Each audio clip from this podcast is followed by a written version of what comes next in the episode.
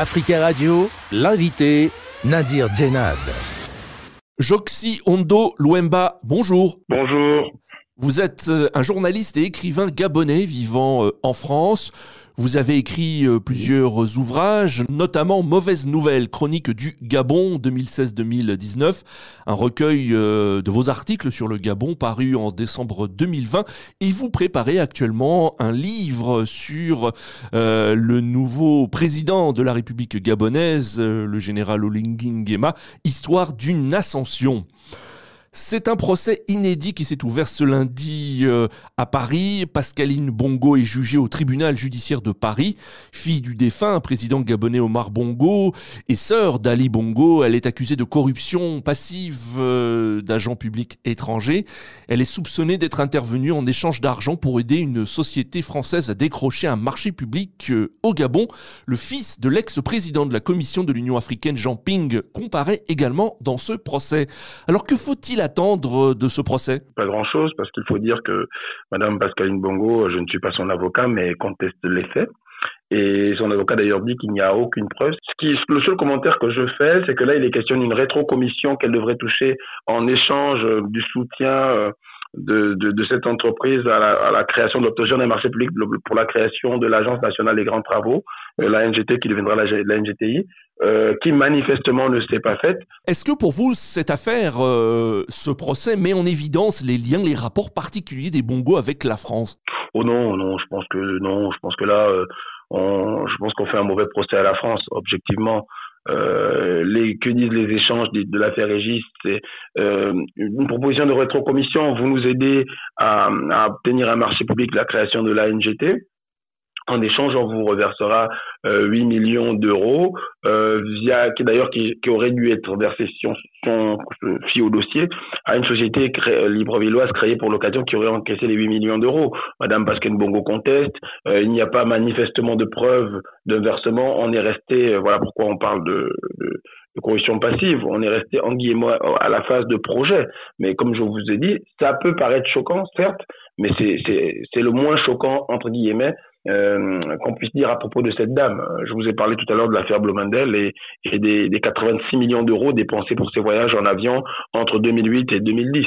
Ça, c'est très choquant quand même. Mais, mais cependant, est-ce que cette affaire doit faire la lumière sur ce qu'on appelle la, la France-Afrique et des rapports particuliers entre les bongos et euh, euh, les élites françaises pendant des années? Non, mais là, bon, il n'est pas question d'élite. La société Égis, c'est une entreprise privée qui cherche à pénétrer un, un, marché, à mettre pied dans, en tout cas, à obtenir un marché, à proposer des rétrocommissions. Le, le, le terme de rétrocommission n'est pas un terme euh, français, on va dire, franco-africain ou quoi que ce soit.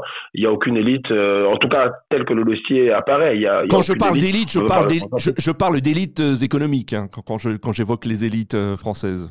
Oui, oui, bon, mais c'est, en fait ce, qu'on, ce qui est reproché à Madame Bongo dans le cadre de ce qu'on appelle l'affaire Régis, en réalité aurait pu euh, aurait pu être le fait de n'importe quelle entreprise qui cherche à mettre pied euh, au Gabon ou ailleurs.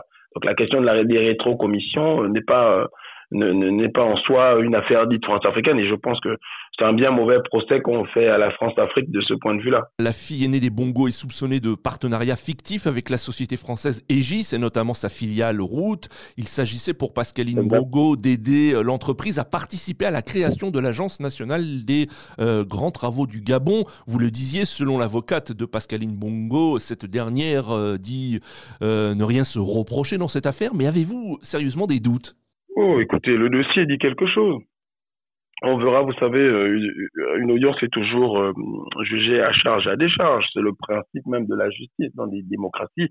Et la France en est une, hein, jusqu'à preuve du contraire. Donc, Madame Bongo conteste en disant qu'elle elle conteste en disant qu'elle n'a jamais, il n'y a jamais eu euh, les faits qu'on lui reproche, qu'elle n'a jamais commis les faits qu'on lui reproche. Euh, la justice, le parquet national financier, euh, qui a d'ailleurs, qui à l'origine de cette affaire Régis, s'appuie sur des éléments parce qu'on ne peut pas, on peut pas tenir une audience sans éléments. Euh, on verra en tout état de cause, comme je vous disais, euh, même qu'il y ait eu promesse, euh, à ce stade, il a promesse de, il a promesse de versement d'une rétrocommission. On n'a pas la preuve que la, la, rétrocommission a été versée, euh, on verra ce que le, ce que le procès dira. Oui. Alors, dans une autre affaire, euh, euh, la Cour d'appel de Paris a rejeté le 16 janvier dernier les recours de trois des enfants du défunt président Omar Bongo Ndiba, dont Pascaline Bongo, qui conteste leur mise en examen dans l'information judiciaire sur le volet gabonais des biens mal acquis africains en France. Alors, quelle est votre réaction suite à cette décision de la Cour d'appel de Paris? Ah ben, La Cour d'appel la Cour d'appel a rejeté parce qu'elle elle dispose d'éléments suffisants pour, pour que ce procès ait lieu. Ce procès de la honte, ce procès de la honte, il faut dire concernant le Gabon, parce qu'on parle quand même d'un pays qui a été euh, en coupe, mise en par un pouvoir prédateur. Euh, Aujourd'hui, quand vous regardez toute la misère, toute la faillite que connaît ce pays sur tous les plans sociaux euh, et politiques, même d'une certaine mesure, ça vient de là, ça vient de la prédation. C'est-à-dire le Gabon est un pays qui a d'immenses richesses, mais qu'on a pris, qu'on a volé, qu'on a spolié, et le, le, les voleurs ne sont pas ceux qu'on pense. Les voleurs ne sont pas ceux qu'on pense.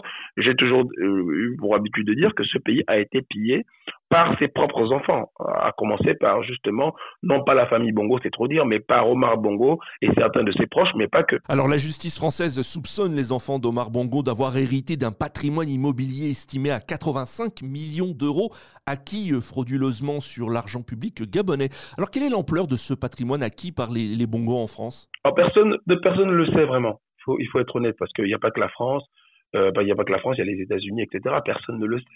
Mais moi, je vous ai donné un élément, un indice. Euh, c'est établi aujourd'hui. Omar Bongo touchait à titre personnel 18%, entre autres, hein, 18% de la production de pétrole du Gabon. Donc, il a été 42 ans au pouvoir.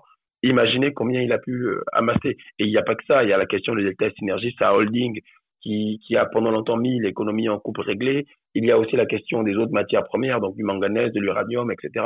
Sans compter, pour revenir au pétrole, les fameux frais commerciaux euh, versés au temps de Elf.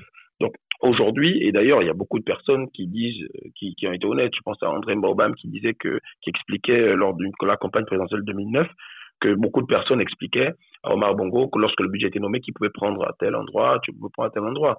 Euh, il faut pas oublier que le Gabon, euh, c'est quand même, euh, même du temps d'Omar Bongo, 50 à 70% du budget voté déclaré, sachant qu'il y a plusieurs ressources qui qui n'apparaissent pas dans le budget, notamment les fameux fonds secrets et qui proviennent de la, de, de, la conception des passeports et des, des cartes de séjour au, au, Gabon. Donc oui, effectivement, c'est, c'est l'histoire d'une prédation et bien malin celui qui pourra dire aujourd'hui l'étendue de cette fortune. Avec la chute des bongos, avez-vous le sentiment que le nouveau pouvoir au Gabon euh, veut aider la justice à faire la lumière sur euh, les pratiques de la famille Bongo en France? Non, non, je ne crois pas. Non, franchement, pour une seule raison, euh, il n'y a qu'à regarder il y a qu'à regarder, bon, là, je vais, je vais me faire quelques inimitiés, mais il n'y a qu'à regarder le patrimoine, euh, la manière dont euh, l'actuel président a acquis un patrimoine immobilier aux États-Unis. Euh, acheter en cash, regarder les actes de vente. Pareil, la même question. Comment un agent de l'État, fut-il officier supérieur, fut-il aide de camp d'un chef d'État, parce que tout ça c'est quand même quand même codifié au niveau des salaires et des primes. Comment justifier qu'il puisse acheter en cash euh, tous ces, biens pour une valeur d'un million de dollars? Euh, Merci beaucoup, euh, Joxy Ondo Luemba, d'avoir répondu à nos questions. Je vous en prie. Merci à vous. Je rappelle que vous êtes journaliste et écrivain euh, gabonais vivant en France et vous préparez actuellement un, un nouveau livre euh, concernant l'ascension du président de la République gabonaise. Nous aurons l'occasion d'en reparler dans nos éditions. Retrouvez l'invité Africa Radio en podcast et sur africaradio.com avec Nadir Djenad.